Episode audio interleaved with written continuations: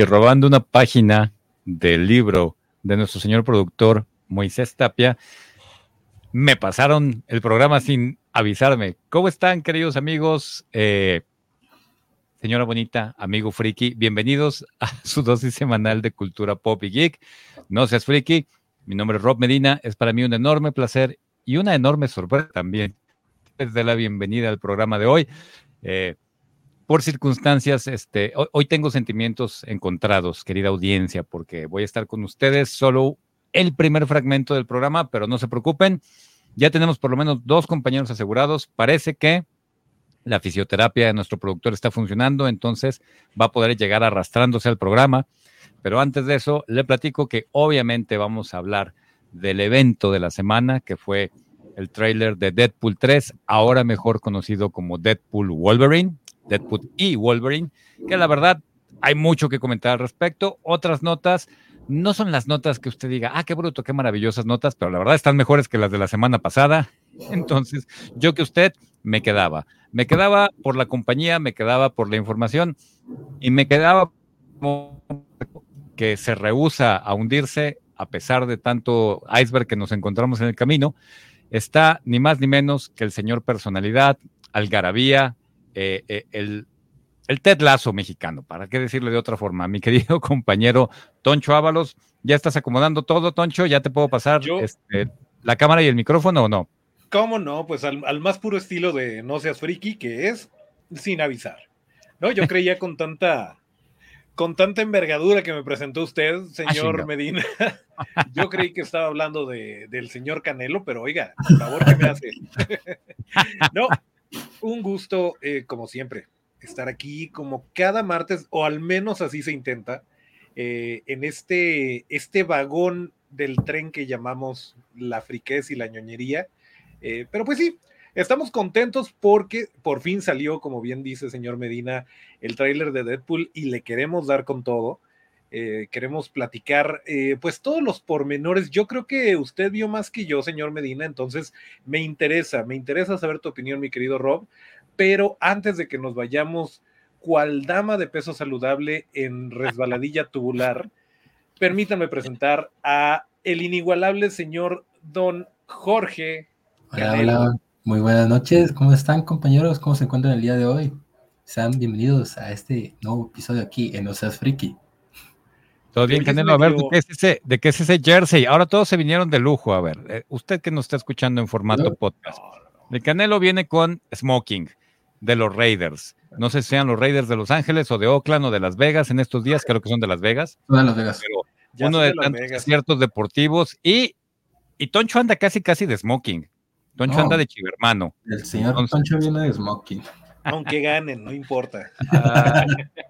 Pues muy deportivos, muchachos, muy con el ambiente que se vivió la semana anterior, ¿no? Con el Supertazón, que lo dijimos, el Supertazón es referente cultural. Sí, señor. Por el espectáculo del medio tiempo, por los anuncios y por los trailers, que yo esperaba que, salieran más trailers, pero con lo todos estamos esperando un trailer de la vida, uno solo, y lo obtuvimos. Y me preguntaba un amigo, Toncho, no sé qué opinan ustedes, me dice, si pudieras definir el tráiler con una sola palabra, ¿qué dirías? Y yo diría incompleto. O sea, a mí me gustó mucho, me gustó mucho, pero no nos dio nada que no nos hubiera dado antes. Y sin embargo, me comentó mi amigo, y hay que estar de acuerdo y recordar, dice, si hay un maestro de la mercadotecnia, ese es Ryan Reynolds, con su máximo effort. Entonces, han estado dosificando muchísimo la información, pero las joyas que nos regalaron, Toncho, ese bonito dije de amistad eterna. Además, le entraron al juego, mm, imagino que siguen en las redes a Ryan Reynolds y a Hugh Jackman, ¿verdad? Supongo yo. Si no, deberían. y si no lo hacen, deberían hacerlo. Porque toda la jugada fue, en cuanto estuvo disponible el trailer, este, y, fue relativamente rápido después del inicio del partido, comenzaron eh, con las pequeñas probaditas, con los pósters promocionales, con el nombre oficial, que es Deadpool y Wolverine, el cual Hugh Jackman corrigió como eh, Wolverine en Asshole, eh, algo así como Wolverine y, el idiota este. en este momento estamos mostrándoles, estábamos mostrándoles un bonito dije de mejores amigos para siempre, del cual Hugh Jackman, muchas gracias Toncho, comentó, bueno, mejores es como exageración y amigos también es como exageración. Entonces siguen con esta misma dinámica que creo que es una de las cosas más promisorias de, este, de esta película, ¿no? La química innegable que existe entre Ryan Reynolds y Hugh Jackman, y por supuesto, el hecho de que estamos hablando de dos de los personajes más populares de Marvel. Sobre lo que me decías, Toncho, muy rápido, obviamente ya hay eh, 20 mil teorías de la conspiración en internet respecto a todo lo que se ve en el tráiler. Yo de primera instancia no vi nada. Es más, ¿te acuerdas que, comentamos casi de inmediato que tú habías que tú pensabas que había un personaje por ahí de DC y que Me vi estupidísimo, sí. porque yo no lo quería decir así porque el que se lleva se aguanta, pero. Lo, lo, comentamos porque, porque, vaya, a veces se necesita alguien que diga una estupidez para que la señora bonita y el amigo friki no se vean estúpidos como uno. Entonces, sí, ¿por qué no? Eh, yo en su momento, y reconozcome eh, no tan letrado en el tema, en el tema Deadpool, aunque sí vi Deadpool 1, Deadpool 2, eh, pensé, pues vi un jovencillo asiático de pelo rojo con una chamarrita blanca muy mona, y dije, es vestita. ¿Por qué? Porque traigo muy fresca la imagen de, del personaje de Gar en la serie de Titans. Em, y, bueno, pues pensé que, que, que, de alguna manera lo había metido porque Ryan Reynolds, porque hace lo que se le dé la gana, y pues no, no era. Pero, pero bueno, eso fue, eso fue todo mi, todo, todo mi aporte. Sí vi por ahí, eh, cuando está sentado, lo que claramente, aunque hay memes de que es María, María Rambo, eh, pero cuando se ve sentado en el casino, lo que claramente es eh, Wolverine, se ve directamente frente a él, pero no se alcanza a ver, pues otra persona como que está jugando con él eh, y se ve una gabardina y entonces la gente diciendo que es el confirmadísimo Mephisto. No, bueno, pues se estaba, se estaba rumorando que era, que era Gambito, pero ¿saben quién sí está? Y no es Gambito, el señor Moisés Tapia Campos.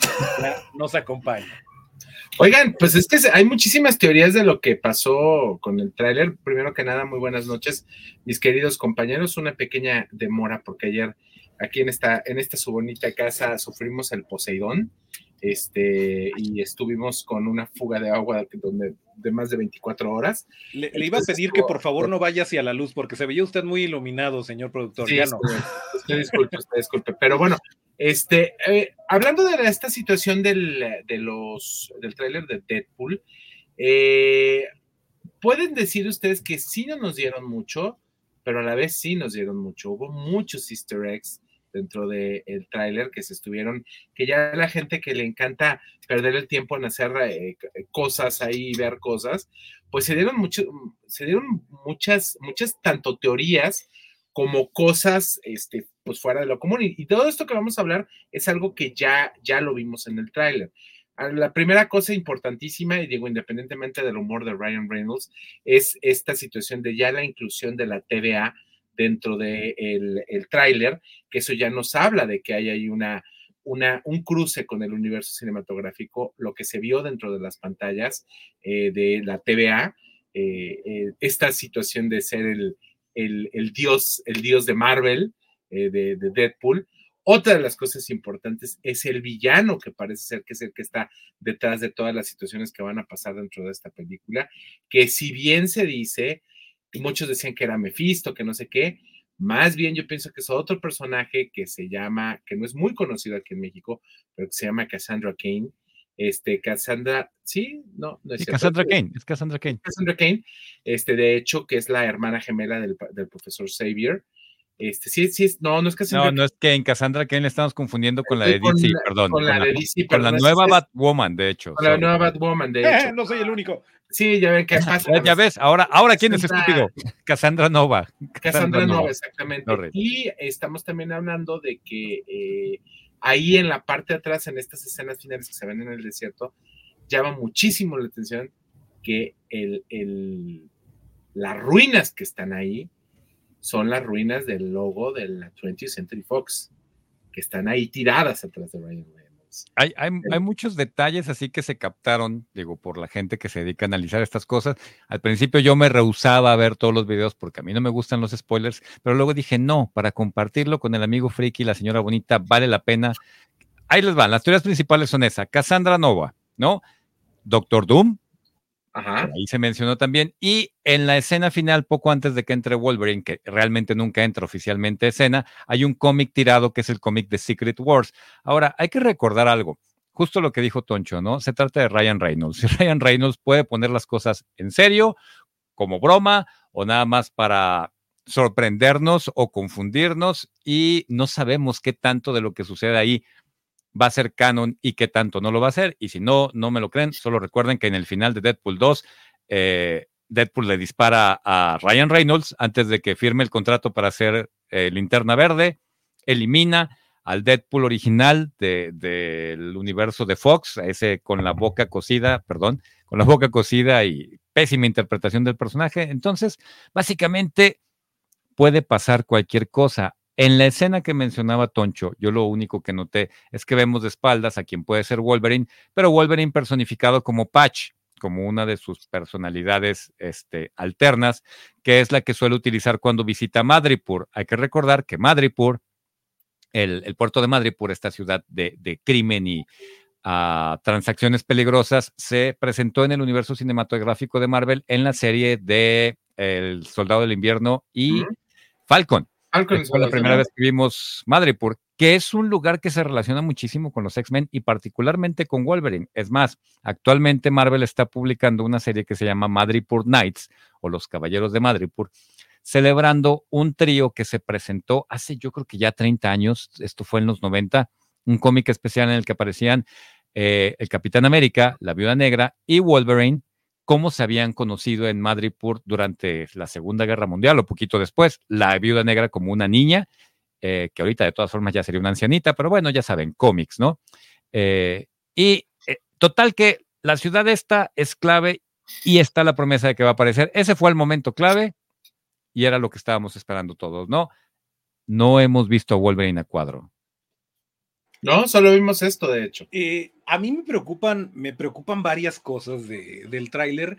Para empezar, no quiero, por favor, amigo friki, señora bonita, ustedes son mejores que esto. Es de guasa lo que está diciendo el señor Ryan Reynolds. Es de guasa lo que está diciendo Deadpool, que es el Jesús de Marvel y que va a rescatar todo el... No lo va a hacer porque está morido. Entonces, no le pongamos tanta carga, porque ya desde ahorita van a decir, ah, es que yo esperaba que no, no va por ahí. ¿Se va a burlar de todo? Sí. Y es lo que esperamos que haga Deadpool. Es lo que se necesita para darnos una bocanada de aire fresco entre todo lo que supuestamente va a relanzar y va. No, no, no va a ser un Quantum Mania. Eh, y no le pongamos toda la esperanza que se le puso a The Flash, porque ya sabemos cómo terminó eso. No, pero hijo, mira, perdón. No, termina, no, no, termina, Toncho, termina. No, bueno, yo nada más iba a decir que me preocupa que, le hayan dado tanto protagonismo a la TVA, porque pues me pareció como que en Loki ya iba para abajo ese arco, eh, no me encantó y ahora que lo estén involucrando a, Deadpool en esto me parece un poquito riesgoso, pero eh, sale mi amigo personal Matthew McFadden, que si ustedes lo reconocieron es porque vieron Succession y vieron el papelazo que se aventó, como Tom Gams. Este, entonces me agrada, me agrada el casting. No me encanta la inclusión de la TVA, pero vamos viendo, digo, es el primer tráiler. Obviamente no nos van a dar tanto porque para empezar, hasta Ryan Reynolds está molesto con tanto, eh, con tanto leak, con tanta filtración que ha habido eh, pues obviamente nos van a querer llevar por otro lado. Y si ya sabemos que sale fulanito, sutanito, pues no te lo van a dar en el tráiler, te van a tratar de eh, barajeártela de otra manera. Entonces, por ese lado me parece inteligente que, que, nos hayan dado tampoco, pero a mí en lo personal también me quedó de ver este tráiler. ¿Qué iba a agregar, señor Medina? Perdón, es justamente lo que te iba a decir. La primera discusión que tuvimos cuando, cuando se empezó a hablar, cuando empezamos a hablar de que ya se acercaba el tráiler, pues es que yo les decía, si alguien puede rescatar a Marvel es esto. Y Toncho acertadamente decía, es que no, el rescate de Marvel no puede depender de una película y de dos actores. Eh, eh, cuando hacían bien las cosas era porque había consistencia, porque las películas tenían un límite de, bueno, la peor fue Thor Dark World, ¿no? Al principio, al principio, principio. O eh, el primer Capitán América, la primera estuvo flojona o a, mucha gente no le gustó Iron Man 2 o Iron Man 3, pero no lo odiabas y no te quitaba de ver, no te quitaba las ganas de ver la siguiente película de Marvel, como sucedió con toda esta última fase. Pero yo igual le contestaba a Toncho, ok, pon tú que sí, pero eh, hay, un, hay una, un peso psicológico, emocional muy fuerte en esta película que, que pensamos que nunca íbamos a ver que constantemente Ryan Reynolds hacía referencias al le he rogado, le he suplicado a Hugh Jackman que vuelva y no quiere volver, que ya nos habíamos resignado a no ver a este que es una gran encarnación de Wolverine en el universo cinematográfico de Marvel. Y eventualmente lo conseguimos, a pesar de que él dijo que no volvía después de Logan porque era cerrar con broche de oro la serie. Está eso. Es la primera aparición importante de los, del universo de los hombres X en Marvel. Ahora sí, este momento que estuvimos esperando por muchísimos años. Entonces, yo creo que va a ser más bien, Toncho, eh, Moy, Jorge, como eh, Spider-Man No Way Home, ¿sabes? Como la última donde eh, cuando vimos a Andrew Garfield y cuando vimos a Tobey Maguire con Tom Holland, fue tanta la emoción que la gente decía, no, pero que la historia va así, cállate, güey. O sea, ¿sabes? son los tres Spider-Man de mi vida y están juntos en una película. Hicieron el meme. Hablando de la nostalgia y cállate. Ok, déjame disfrutarlo. De eso se trata este cine. Déjame disfrutarlo. Luego te digo si la trama estuvo chida o no. No, no, no, logró componer el universo cinematográfico de Marvel en aquel entonces. Dejó en un punto a Spider-Man donde podía ir en cualquier dirección. Y en todo caso va a ser una nueva dirección para Spider-Man. Y creo que algo similar va a pasar con esto. Creo que la emoción de verlos juntos va a ser muy grande. Y lo que pase al final va a ser, ok, de aquí puede seguir subiendo o sigue o se hunde. Eh, y, es vago, pues, o sea, no, no, no tenemos garantía de ninguna de esas cosas. Así es, tienes toda la razón, mi querido Rob Medina. ¿Qué es emocionante? Es emocionante. Así es. Y bueno, mi queridísimo Rob, por situaciones fuera de su control, va a tener que salir del programa en estos momentos. Pero, ¿qué les parece si nos damos spoilers, mi queridísimo Rob? Un abrazo. lo necesita. mucho. Nos vemos la próxima semana, ¿ok? Ándale, pues. Bye. Vámonos con esto. ¿Sabes qué? Vámonos con videojuegos, ¿te parece? Ándale, para que se caliente el canelo, porque anda, anda dormido, para que despierte. Anda como, anda como triste, yo siento como que anda como triste. ¿Será? Vamos a platicar de videojuegos. Videojuegos. Muy buenas noches, querida gente. Aquí les traigo las noticias referente a los videojuegos, donde la primera es los videojuegos que estarán llegando a PlayStation. Sí, así es como se lo estoy mencionando este rumor está siendo un poquito cierto. Claramente está, se ha hecho un desmadre en tema de redes sociales respecto a lo que está pasando con Xbox. Muchos están sacando teorías de sabrá dónde. Y yo lo único que puedo decir es que se pueden esperar al evento de Xbox hasta que digan algo. Pero sí, el juego de Hi-Fi Rush, un juego que es totalmente exclusivo de Microsoft, va a estar llegando a la plataforma de PlayStation y Nintendo Switch a lo que también estarán llegando diversos juegos que unos rumorean que puede ser el Sea of y también el juego llamado Pentiment. O sea, pero estás de acuerdo que no están aventando toda la carne al asador, ¿verdad? Noticia sería que llegara Gears of War, que llegara, eh, ¿cómo se llama esta otra? Eh, Halo pero, pero están aventando puro cascajo. Es que fíjate, ese es el problema. Halo ni Gears se atreverían a aventarlos tan así. ¿Por qué? Porque saben perfectamente que son juegos que los caracterizaron por años en Xbox. Algo parecido como también con PlayStation, que es el tema de God of War. O sea, God of War. Spider-Man. Y es, bueno, y actualmente Spider-Man, que claramente tú dices, sí, si llegase a pasar esto de que Xbox tumbas esa barrera que hay entre PlayStation y entre ellos de mandar uno de tus juegos que fueron pieza y que son clave, lo que fue, es en toda tu historia de desarrollo de consolas, que han sido Halo y Gears, mandárselos a, a tu contrincante es como de, ok, y es algo que también muchos empezaron a ah, espectacular en el tema de, especular. La palabra de hoy es especular. especular. Oigan, antes de que continúe mi queridísimo Jorge, vamos a mandarle un saludo al otro geek. Hola, super saludos geeks desde Colombia. Un saludo. un gusto tenerte por acá. Gracias por estar el día de hoy con nosotros. A ver, bueno, estabas hablando de esta, de este videojuego que, como lo dijo el señor Ábalos, es un videojuego que pues no es la carnita sabrosa de Xbox. Pues no tanto. Hablemos, según estuve leyendo mucho de, la nota, mi queridísimo Jorge, esto es, esto viene a consecuencia de las bajas ventas que ha estado teniendo Xbox con el, con el Xbox Game Pass y que pues tienen que jalar más gente y estas eh, cuestiones de las em, franquicias exclusivas o de las exclusividades pues no le están generando realmente tanto dinero.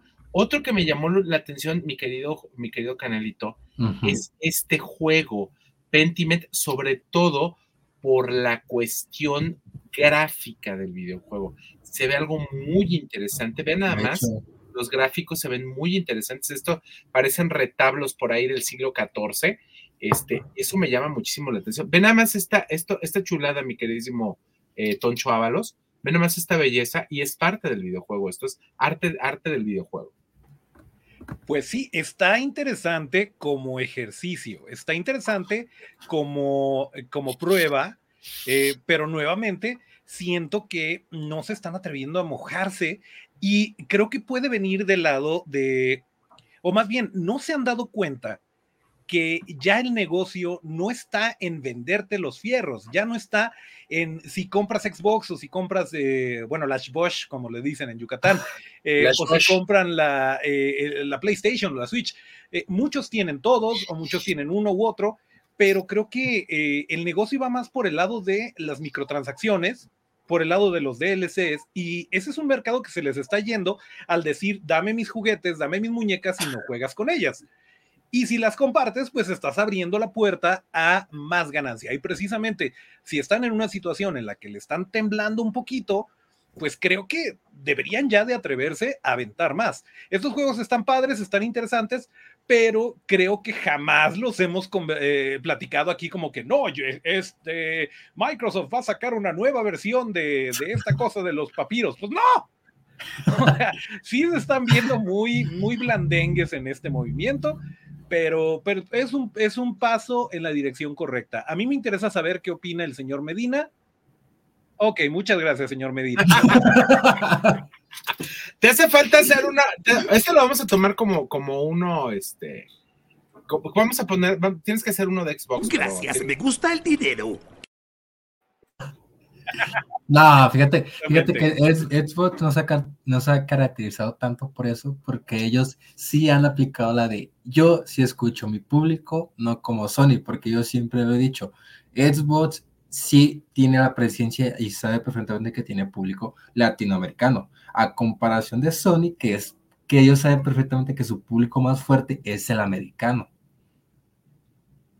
Y, el y el asiático. Y el asiático, y el asiático. Nintendo sabe perfectamente que sí tiene mercado por todos lados, pero, por eso mismo, que como tiene mercado en todos lados, sabe que de cualquier lado le está lloviendo críticas y también sugerencias de lo que pueden hacer. Y varios temas hay referentes también de juegos de Nintendo que pues quejas sí hay. Quejas sí hay. Oye, otra que me llamó mucho la atención de estas notas, mi queridísimo Jorge, y te va a romar la cabeza la nota, es ahorita lo que dijo Toncho concatenándolo con la nota anterior, la buena carnita no se va para el otro lado. y es un hecho que Starfield, que es exclusivo de Xbox, no se va a PlayStation. Sí, así es, como este famoso juego que está, está ambientado en el espacio y el poder, pues sí, poder viajar entre diversos planetas, conocer el espacio y todo esto fue uno de los juegos que se estuvo como que mucho con un rumor fuerte de que posiblemente podría llegar a Xbox, pero parece que a Xbox hoy, más a PlayStation. Y pues parece que Xbox dijo que no. Starfield sigue siendo uno de sus juegos totalmente exclusivo, ya que pues como es juego reciente y vieron que fue muy bien recibido por la comunidad gamer, fue muy bien recibido el contenido que se les ofreció y porque claramente, como lo, he mencionado, las quejas de sobre una mejora para este juego fueron escuchadas, se tiene planeado dar más contenido descargable a dicho juego, poder agregar más mapas, el poder mejorar algunos rendimientos del, del juego a la hora de ejecutarlo y también poder darle más pues sí, un poquito más de enfoco ahorita que el juego está en auge. Y como lo estamos diciendo, no llega a PlayStation. Y es uno de los juegos gordos ahorita actualmente que tiene Xbox. Órale, órale, eso sí, eso, eso sí está, está buena la nota. Y para finalizar, mi queridísimo Jorge, esta, esta, está muy buena. Esta el está... juego de Rise of Running fue censurado en Corea. No, no fue censurado. No va a ser publicado, señor. Ah, bueno, pues sí, pues es censurado a fin de cuentas. No lo van a poder poner. Sí, no lo van a poder poner, ya que nos confirman que el director de dicho juego dijo unos comentarios respecto al país de Corea del Sur, a lo que al gobierno de Corea del Sur no les gustó y claramente no hay muy buena relación entre este país con el país del sol naciente que es Japón. No hay buena relación. Claramente por estos comentarios que dijo el director respecto al país de Corea del Sur, está haciendo que este juego no vaya a llegar a tierras coreanas.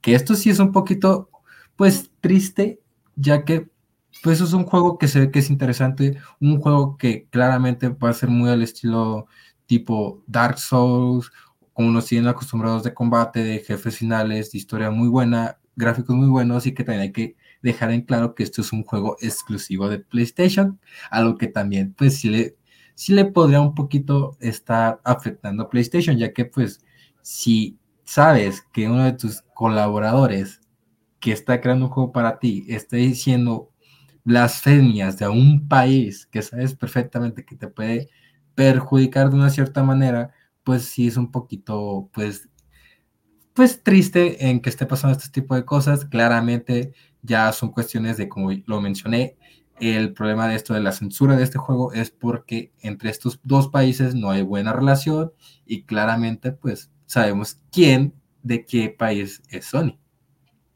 Oigan, y, esto ahorita que estás diciendo, mi querido Jorge, eh, a lo mejor la gente no lo sabe. Nosotros tenemos siempre mucho el, referente de los problemas que hay entre países, por ejemplo, en este caso con el desafortunado conflicto que está habiendo en la franja de Gaza, pero cree la gente que hay muy buena relación entre los países asiáticos, pero nunca ha habido una buena relación. De hecho, China, Japón y Corea no se llevan nada bien. De hecho, hay un pique milenario entre China y Japón, desde, les digo milenario, y ahora con Corea, pues también igual hay un pique bastante fuerte. O sea, hay un pique por el tema de, la, de Corea del Sur, por el tema de pues, Corea del Norte es apoyado por China y todo este tema, pues sí, son temas un poquito ya políticos. En el caso de China-Japón, pues ya sabemos que ya son datos también históricos y pues claramente no porque sean países asiáticos significa que se lleven bien. No, invariablemente esto afecta la economía y la estrategia de cómo, cómo lanzan los juegos, cómo los mercadean y, y, pues eventualmente cómo nos afecta y, y, cómo nos llega a nosotros, porque muchas veces es por cuestiones de, ay, es que no, no lo pudieron reeditar y como no lo podían lanzar a un mercado más grande, pues nos quedamos sin esta versión o nos quedamos sin este juego o nos llegó tarde o cosas así. Cosas que mm, se veían a lo mejor en los tiempos de, del Famicom y de, de los, eh, pues las generaciones más viejas de videojuegos, pero uno creería que no, pero siguen pasando, siguen pasando cosas así. Acuérdate que, acuérdate cuántas películas, regresando al tema de las películas, cuántas películas de Marvel las han detenido en China porque no. Iron Man, escena adicional de Iron Man saludando al primer ministro de China. ¿Por qué? Porque allá hay dinero. Por eso, por eso fue tan sonado y regresando esto de una nota de hace muchos años, bueno, de hace no tantos años, pero sí hace algunos años, porque fue tan sonada y tan grande el estreno de Titanes del Pacífico, la de Guillermo del Toro, en, el, en estamos hablando en, este, en China, porque recordemos que de ahí salió la, casi toda el varo para la producción de esta película. Chulada. es, una, la primera. Que, Por eso. de Jumbo llega. que es una carta de amor al cine japonés. Y, y, ¿quién puede unir a China y a Japón? Guillermo del Toro, nada más. De hecho. Como, como decía, como decía este, este Cris Padilla, ¿no? Nuestro queridísimo Guillermo del Toro, Toro, del Totoro, eh, que todo el mundo lo queremos y que huele a hotcakes. Es correcto. Lo, confirmo, lo he abrazado. Así es, es, un, es, un tipazo, es, un, tipazo, el señor, es un tipazo. Sí, he tenido he también la oportunidad de conocerlo y abrazarlo, el señor es un Y sí huele a hotcakes. No podría decir yo eso, pero sí es muy buena persona. bueno, pues, ¿qué les parece? Y es todo lo que tenemos el día de esta semana por de videojuegos, ¿verdad, Jorgito? Sí, claro que sí. Pues ahora sí nos vamos a spoilers, porque el primer spoiler se lo va a aventar el señor. Spoilers. ¿Cómo no? El primer spoiler del cual no tengo idea. No es cierto, sí.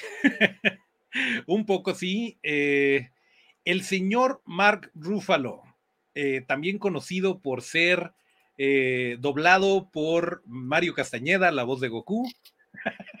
también conocido otro tipazo. al doctor Bruce Banner, otro tipazo, definitivamente. Pues confirma que ya no habrá una película en solitario de El Increíble Hulk, conocido en nuestros tiempos como Hulk o el Hombre Verde. Eh, una noticia que no sorprende a nadie. Dice que jamás volverá a protagonizar una película en Marvel Studios. Lo cual quiere decir que pues no vamos a tener película en solitario de Hulk, lo cual quiere decir que nos podemos eh, despedir de este sueño guajiro que algunos tenían de Planet Hulk.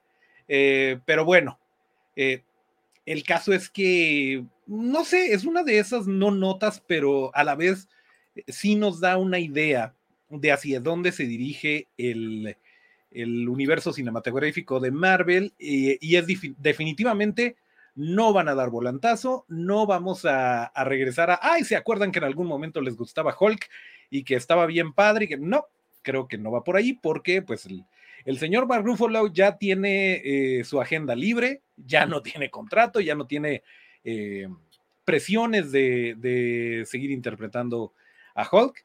Y pues nuevamente creo que creo que esto no, no nos sorprende. Eh, creo que sí, sí pudo haber habido cierto rumor, cierta esperanza de que en algún momento voltearan para ese lado. Que, bueno, en, en, su momento, desde me parece el final de. Eh, eh, antes de Endgame, que fue Age of Ultron. Sí. Eh, desde el final de Age of Ultron se, se, rumoraba Planet Hulk, y pues es algo que definitivamente ya no va a suceder, o al menos no con Mark Ruffalo, que también no creo que sea el momento ideal. De todos los errores que ha tenido Marvel últimamente, no creo que se avienten otro trompo a uña de recastear a Bruce Banner. Entonces, creo que por el momento nos podemos olvidar, eh, nos podemos despedir honrosamente de, de Hulk, eh, porque pues no, no hay planes a futuro para seguirle por ese lado. No. Y aparte, señor Toncho, hay una situación que ya hemos platicado en episodios anteriores eh, de manera muy amplia, y es la situación de que recordemos que muchos de los personajes de Marvel, por las ventas que se estuvieron haciendo, hay algunos personajes que son copropiedades intelectuales. Y desgraciadamente el personaje de Hulk y todo su, su crew o todos sus personajes aledaños a este gigante esmeralda, desgraciadamente siguen teniendo ahí dinero metido los señores de Universal, siguen siendo parte de los derechos y realmente el hacer una película como lo hemos estado viendo, que de hecho el día de hoy es la premier de Madame Web eh, en la Ciudad de México y ahorita es la, la avant premier para medios de prensa, ahorita en la noche está, está sucediendo, eh, es como lo que pasa con Sony, ¿no? ¿Cómo hacer una, una serie de películas de Spider-Man, del universo Spider-Man, con personajes de Spider-Man, que son esenciales en la historia de Spider-Man y que desgraciadamente no tiene nada que ver Spider-Man. Ya vimos el churrazo, yo me lo aventé la semana pasada, que una de esas noches de insomnio que no tienes nada que hacer, me aventé Morbius otra vez y, la verdad, qué película tan mala, o sea, y es uno de los personajes, uno de los villanos o antihéroes recurrentes durante mucho tiempo para, para Spider-Man. Y, y, la verdad, qué mala. Y no estamos hablando, eh, como lo dijo en algún momento Rob Medina, no estamos hablando de la interpretación de Jared Leto, porque sabemos que es un gran actor, Jared Leto, pero la película está mal construida. ¿Qué ha pasado con uno de los grandes personajes de Spider-Man, con Venom, que no le han hecho realmente justicia a ninguna de sus dos películas, ¿no? que tuvimos ahí un cliffhanger al final de que se iba a unir con el universo cinematográfico de Marvel, este, y que pues no, no, no pasó a nada, nos, nos, dieron una, una probadita que después nos la quitaron, la probadita fue, fue así como si nos dieron esto, la, esta prueba del, de, en el súper del jamón y ya después ya se, llegaste tú otra vez a, a, probar el jamón y ya, ya no había, ¿no? Eh, desgraciadamente, eh, eso fue lo que es lo que ha pasado, y yo creo que también mucho tiene que ver este comentario de, Mark Ruffalo por esta situación que está pasando con los derechos del personaje, y pues, pues la, neta, qué triste, porque si hubieran hecho una adaptación, que es muy complicado haber hecho una, adaptación, hacer una adaptación de Planet Hulk, es, complicado, sería prácticamente casi puro CGI, porque sí es, es complicada la, adaptación. Eh, tendríamos que este, y que fue una de las mejores, fue una de las mejores durante su tiempo cuando salió esa saga de Planet Hulk, fue maravillosa en los cómics, pues no nos va a tocar verla, tristemente. Otra de las noticias que tenemos bastante buena es que el que ya levantó la mano fue el señor Samuel L. Jackson y dijo, oigan, ¿y por qué no hacen una serie de Miss Mindy? Aquí andamos, dijo. Andamos, qué? Andamos, andamos, ya estamos medios grandes, pero todavía estamos a las escenas de acción. Eh, él mismo dijo ahí en esa entrevista, pues este, nunca dijeron que Mace Windu estuviera muerto. Pero Pues tampoco. todo, mundo, todo mundo creímos a la hora de ver en la, en la tercera parte de, de en el regreso, eh, ¿cómo se llama? El regreso del Sith. No, la venganza de los Sith. La venganza de los Sith en la tercera parte. Uy, no se sabe el nombre, qué puse. Ah, sí, perdone usted, disculpe. Pero la- esa, esa primera, esas primeras tres películas, la verdad, no, no, no llenaron, no llenaron mi vacío de friquez suficientemente. Uy, no. No, como no me gustaron tanto, no me las sé muy bien. Pero ese personaje, este, que eh, ha sido tan querido y que de hecho lo podemos ver este, en muchas, este, en muchos cómics y en, en videojuegos, pues ahí está, y dice el señor, bueno, oigan, pues si ya sacaron a Obi-Wan Kenobi, ya vimos a Andor, pues ahí está, lo, lo, ahora sí que la oportunidad de que trabajen con mi personaje. A mí se me hace que el señor Samuel L. Jackson anda como que anda debiendo el coche o la hipoteca de la casa. Yo creo que, que le hace falta pagar algo porque dice, pues ahora, ¿qué onda? ¿Qué, qué hubo? Aquí estoy. Aquí se estoy. Compró, se compró un yate eh, con esperanzas de, de cobrar mucho con, con, su participación en Secret Wars y pues no, no le salió. no, la verdad es que Mace Windu me parece un personaje muy interesante. No estoy seguro eh, si, si, sea el momento o si pueda dar el ancho eh, para lo que se requiere, porque yo recuerdo que, por ejemplo, en la, la guerra de los clones de Gendy Tartakovsky, esta joya que, que pues, no, de, desafortunadamente no, no continuó como pudo, que bueno, eh, pues unas, unas se pierden, otras se ganan, porque después tuvimos la guerra de los clones de este en, en 3D, bueno, en, en CGI. Eh, pero bueno, la de Gendy Tartakovsky era una, una joya y yo ahí dije, ahí volteé a ver a Mace Windu y dije, ah, ok, o sea, no nada más se trata de, de Samuel Jackson, sino que este personaje tiene eh, con queso las quesadillas, eh, pero a menos que se tratase de una, de una película animada, no sé qué tanto nos pueda dar el señor, eh, el señor Sam Jackson, porque pues ya, ya no tiene lo mismo, pues. Eh, sin embargo, no, no estaría mal que se le incluyese eh, en todo este arco que están haciendo eh, John Favreau y, y, Dave Filoni, y como bien dice, no se ha confirmado la muerte de, de Mace Windu, así que todo podría suceder. ¿Tú qué piensas, mi querido Jorgito? Que sea algo innecesario porque no, no se nos ha dado ningún tipo de especulación o señal de que pues Mace Windu siguiera vivo, la verdad. Para mí es un poquito como de que el señor Samuel Jackson dice, pues, pues tratemos de vivir de pues esta nostalgia de los fans y, y hay que regresar, pero pues como digo, ¿y para qué? Sea, Bien no sencillo, hay, aplicamos no, la novela, aplicamos la novela Televisa, se cayó, se golpeó la cabeza y ha estado inconsciente durante muchos años hasta que lo encuentran nuevamente en la calle y dicen, oh, es Mace Windu y está vivo. Pero se lastimó tanto que le tuvieron que hacer una operación y ahora lo interpreta Michael B. Jordan. Ándale, estaría genial, estaría genial. Eso sí es muy telenovela. Se quedó, es que acuérdate, se cayó, se golpeó tanto que se desfiguró completamente y le tuvieron que hacer una reconstrucción facial y se parece a Michael B. Jordan. Nah, siento que no tiene nada que hacer ya ese personaje. O sea, Oigan, y estaba platicando el señor, el señor eh, Medina al inicio del programa de pues todos los trailers que tuvimos la oportunidad de ver. Uno que no pusimos ahorita, mea culpa, usted disculpe, fe de ratas. Debimos de haber puesto parte también del tráiler de Wicked, que eh, también acaban de sacar con Cynthia Erivo, que es la, la que va a, este, a representar a Elfaba, y que bueno, recordamos que aunque nosotros no nos tocan los musicales, pues sí es un musical de fantasía de una de las obras de fantasía más grandes que han existido de las y que ha tenido más representaciones. Y fíjate, Toncho, yo nunca, yo nunca he leído uno de los libros de, Mago de Oz, pero no es uno, son como ocho, o sea, son como ocho o nueve libros los que hay del Mago de Oz, el regreso a Oz y todo eso, que de hecho en algún momento por ahí nos tendremos que, que, que aventar otra tarea como la que no les he mandado, este, ah, Un insider. Que todavía, tenemos tiempo, ¿eh? porque todavía tenemos tiempo para esa tarea, que es, por ejemplo, ver la adaptación, una de las adaptaciones que hizo Disney de, uno de los libros de Oz, que es la de El regreso a Oz, que es qué pasó después cuando regresó Dorothy, y que es una de las películas más dark de que ha hecho Disney, y que se llama El regreso a Oz. Y es una película hiper darketa que hasta cierto punto hasta miedo da. Yo recuerdo haberla visto muy pequeño, y la verdad era hasta impresionante las imágenes para venderlo como un producto para familia únicamente porque tenía el señor Disney. ¿eh? Y eso ya platicaremos en algún momento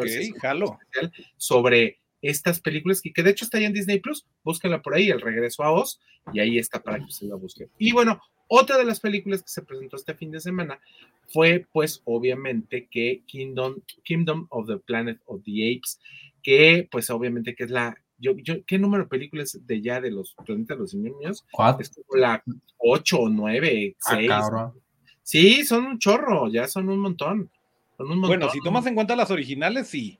Ah, ah ok, ok, ok, Sí, sí, pero me, pareció muy interesante lo que estoy viendo. Me duele un poquito, mm, te, lo voy a confesar, mi querido eh, Moy.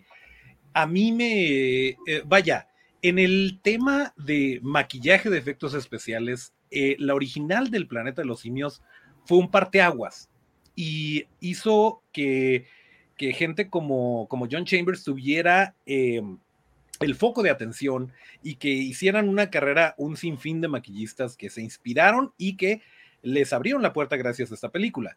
Cuando sale la nueva trilogía, por así llamarla, porque ya no es trilogía, ya, ya, van más, em, pues por un lado sí me sentí como que medio apachurradito del corazón por el tema de todo es en CGI, pero está tan bien hecho y obviamente tenemos al protagónico por el máster del motion capture que es eh, Andy Serkis interpretándote, eh, pues vaya, o sea, dando tanto de su, de su actuación a algo que aparentemente, pues sí, es inanimado, pero no hay animador que le imprima eh, todos estos matices eh, que, lo, que lo hace también el señor Andy Serkis desde ser Gollum, King Kong, eh, etcétera, etcétera. Bueno, este supremo líder Snoke. Pero bueno, el caso es que ya como que me están comprando y ahora se están yendo a, a la etapa en la que los simios ya evolucionaron, ya tienen su sociedad, ya etcétera. O sea, ya obviamente la sorpresa al final de, de, que todo este tiempo el planeta de los simios era la Tierra, eh, pues ya, ya no la vamos a tener, porque ya conocemos de dónde vienen.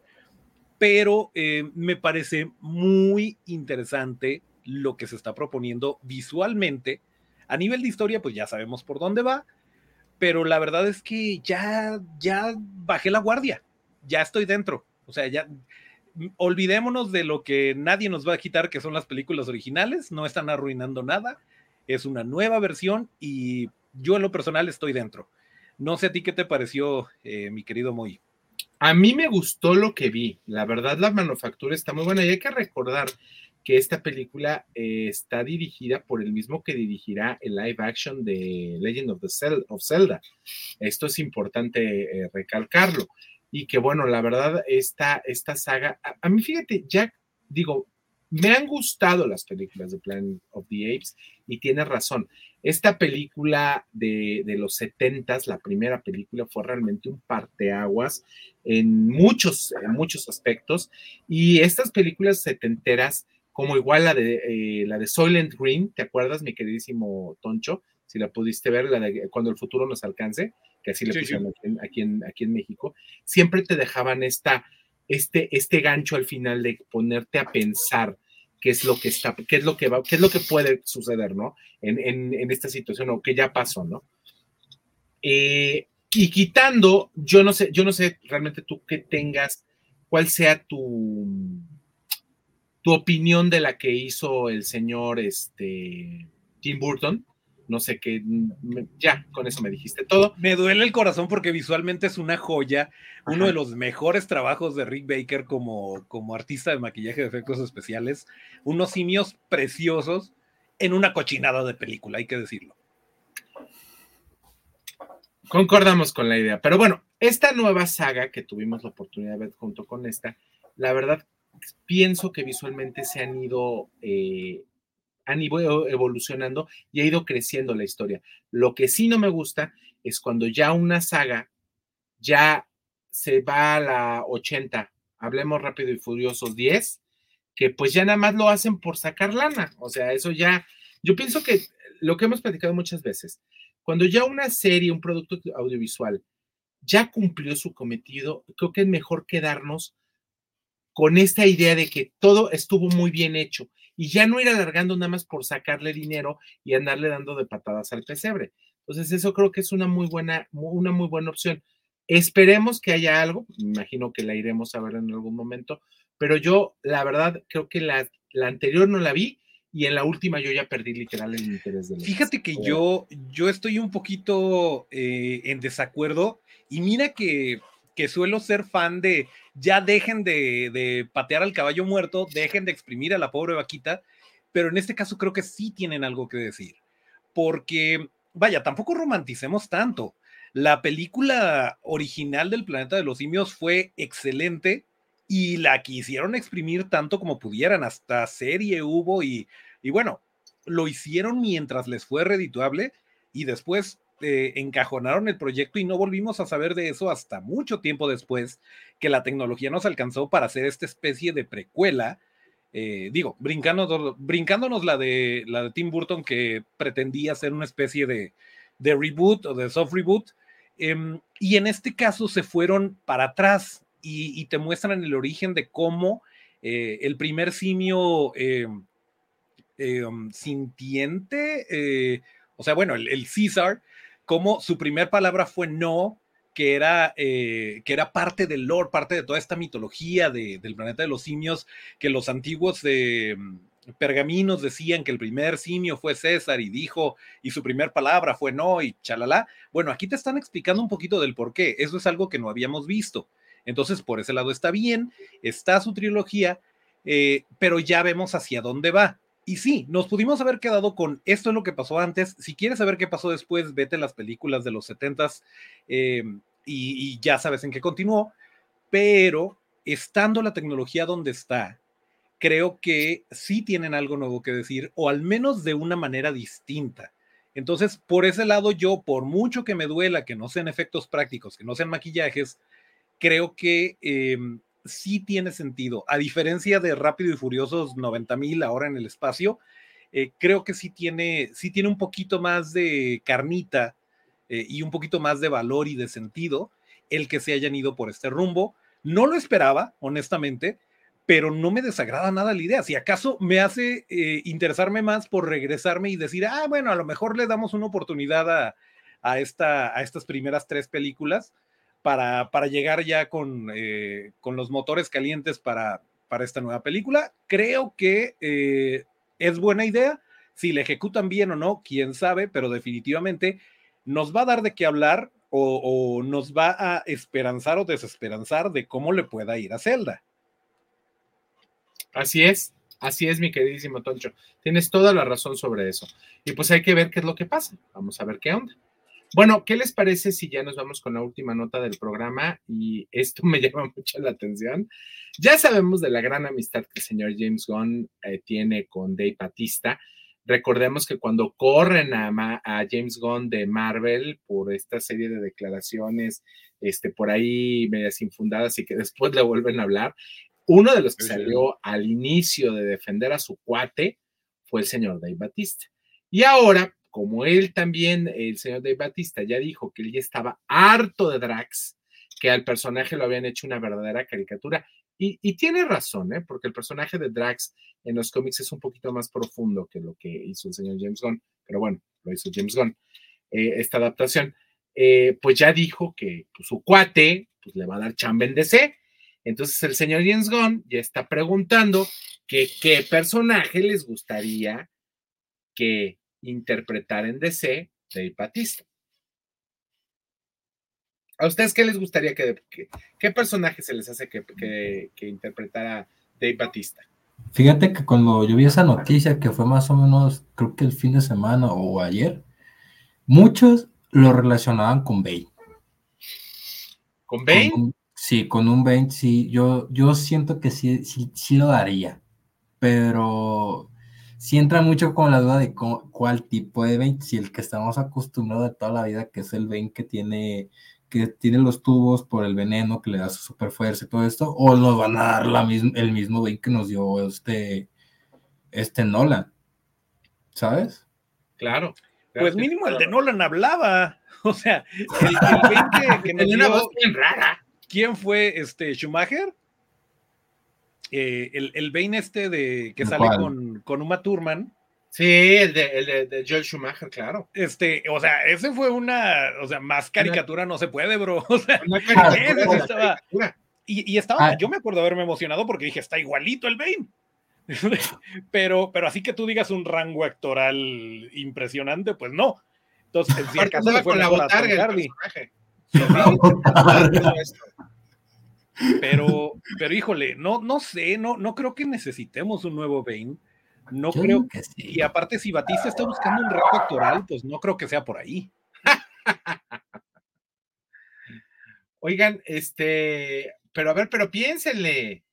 Fíjate que no estoy muy familiarizado con, con el mundo de, de, DC en este aspecto, en, en imaginarme un personaje que le dé el ancho, o sea, Podría pensar en Robotman, pero yo me voy a ofender muchísimo si se lo quitan a Brendan Fraser porque lo hace increíble eh, en Doom Patrol. Eh, podría pensar a lo mejor en, eh, en este, ay, que ya está casteado, de hecho. Se me, se me fue el rollo, pero sí, o sea, pensar en alguien que, que tenga las características de, de Dave Batista para DC, me, me lo complicas un poquito, mi querido Moy. Tú que, tú que leías cómics desde que Rob Liefeld dibujaba bien. Este, ¿Cuándo ha dibujado bien? Entonces me estás diciendo una, hay una mentira ahí. Ah, no, en el Kinder dibujaba muy bonito. Aquí no se pelean, ¿eh? Aquí no se pelean. Siempre ha estado bien desproporcionando sus figuras. A ver, según esto, eh, este cuate, fíjense que ya murió, de hecho, el personaje, el, actor que interpretó a, a Bane en la primera película de, en la de Joel Schumacher, en la de Batman y Robin, se llamó, se llamaba Jeff Benson, eh, murió en el 1997, de hecho, nació en 1957, y fue un actor que pues hizo realmente muy pocas películas, ¿eh? O sea, realmente hubo muy pocas. Seguramente era más bien stunt. ¿Sabes? Lo agarraron porque era grandote. Y sabes, sí, salía en Walker, el Texas Ranger, y era, era obviamente, ex eh, luchador de la WWE. Es, eh, ándale, es, el, perfil. Es el, Te iba a decir, ya me acordé, te iba a decir Lobo, pero Lobo está más que fancasteado eh, para Jason Momoa. Jason Momoa. Y si se atreven a sacar un Lobo y no es Jason Momoa, va a haber pedo en la galaxia. Se sabe. Literal, literal va a haber pedo en la galaxia. Fíjate que, me gustaría, me gustaría mucho un, un, un Dave no, está demasiado ponchado para Deathstroke. Deathstroke es más, es más como, como el, el Deathstroke que nos presentaron en la de la Liga de la Justicia. Ah, ni me recuerde. Ni me recuerda que me, Sí, voy que me voy- me voy Pero el, enojar. pero el cast que hicieron de Destro con este, con John Maniangelo, realmente sí ese es muy parecido al personaje de, de Deathstroke en los cómics. Fíjate que más bien me gustaría, a lo mejor, ¿sabes quién podría ser? Podría ser Fango, eh, este personaje que es un, un enemigo de, de, este, de Batman, que es el que sale en la de, en la de Ah, ya, ya, ya. o ya, Arcilla, que le decían Arcilla, porque realmente se llama Fango. Podría Claro, ya- Creo yo lo conocí que- en Batman, la serie animada, pero sí, claro. Yo lo conocí en los juegos de, de Lego, que yo lo conocía como cara de barro. cara de bar- Clayface, claro de barro. Clayface, Clayface. Podría ser él, ¿eh? Porque él da sí del ancho. Gran arco de Batman, la serie Mm. animada, por cierto. La presentación de Clayface. Clayface es uno de los más darks. Este, Sí, sí, era, era muy bonito. Pues sí, no, no, no estaría, no estaría nada mal, pero bueno, el caso digo- es que se ve a todas vistas que hay nepotismo en DC y que, y que de que le va a dar chamba a su cuate, le va a dar chamba. Nomás no sabemos quién. Va a ser Black Adam. No, no es que haya nepotismo, hay compas. Hay compas. Bueno, pues esta semana creo que ya prácticamente terminamos con todas las notas que tenemos el día de hoy y le queremos agradecer enormemente de que nos haya acompañado. Lo esperamos, a- a- esperamos que haya más información de esta, de esta película, porque a mí la verdad película. sí me, no me voló la cabeza, pero sí me dejó muchas cosas que pensar Deadpool con Deadpool y Wolverine y veremos qué cosas se irán descubriendo de aquí a julio. Y bueno, no sin antes le queremos hacer una, una gran recomendación. Si ha tenido la oportunidad y a usted le gusta el anime, esta es una recomendación personal que se la voy a hacer yo.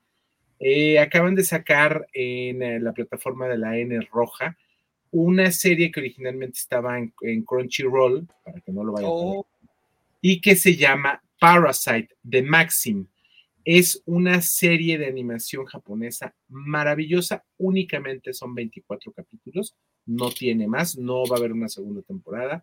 Uh, Y es una serie que lo pone a pensar qué pasaría si llegaran parásitos a la Tierra y empezaran a vivir en los cuerpos de los seres humanos y cómo interactuaríamos con ello y sobre todo cómo es una relación parasitaria entre dos entes sentientes. Entonces, yo se la recomiendo para que la vea. 24 capítulos de media hora, ya sabe, y puede verla ahí, bueno, de 23 minutos para ser exactos, para que la pueda ver en la plataforma de Disney un Roja fin de semana.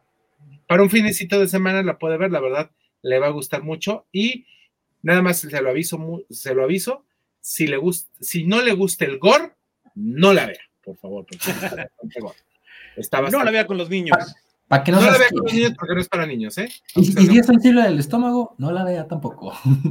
Ah, saludos a mi queridísimo Víctor Sandoval. Bueno, dejamos lo mejor para el final, y esto lo vamos a decir el día de hoy. Gracias, señor Ábalos, por haberme recordado.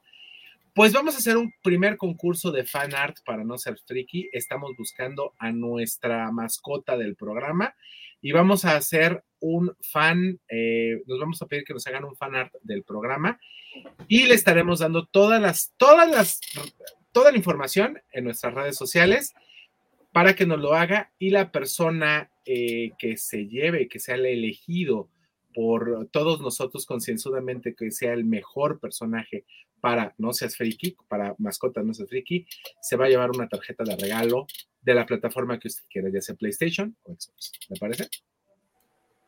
Y no va a ser de 100 pesos, ¿eh? Eso es lo bonito. No, no. Y el sorteo No. se hace. Yo decir una mero- cosa. A ver. El Farnat tiene que, tengo que estar yo. No, Una sí, mascota, sabe, tú ya eres eso, un espérate. personaje. Ya, tú espérate. eres un personaje de caricaturas, mi querido. Por eso, espérate. Si se puede en el Farnat, traten de ponernos a nos- al elenco de nuestros friki. Ah, bueno, Si ya es- les pondremos toda la, les la pondremos posibilidad. Les pondremos toda la dinámica para poderlo hacer, pero eso se lo vamos anunciando desde ahora, así es que váyale pensando. Y antes de finalizar el programa del día de hoy y de despedir de gracias a mis compañeros Rob Medina, mi querido Ton Chávalos y Jorge Rodríguez, gracias a la Fórmula Total, porque hoy cumple ocho años al aire. Y eso, eh, la Fórmula Total fue lo que inició este y todos los programas de la El piloto. ese Sí, fue, sí. ese fue el piloto de todo. Nos vemos la próxima semana. Cuídense mucho. Hasta pronto.